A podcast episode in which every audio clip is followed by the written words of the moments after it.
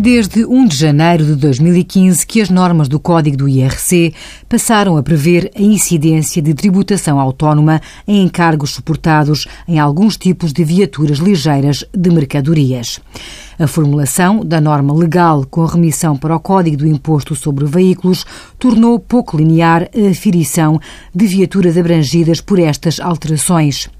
No passado dia 7 de outubro, foi finalmente divulgada, através de uma ficha doutrinária, a interpretação da autoridade tributária e aduaneira quanto à nova redação do número 3 do artigo 88 do Código do IRC.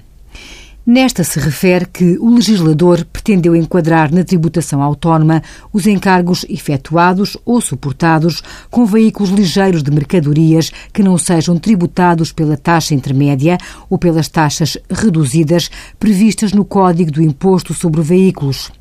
Abrange-se assim os ligeiros de mercadorias que, pelas suas características, se assemelham a ligeiros de passageiros, razão pela qual são tributados a imposto sobre veículos pela tabela A.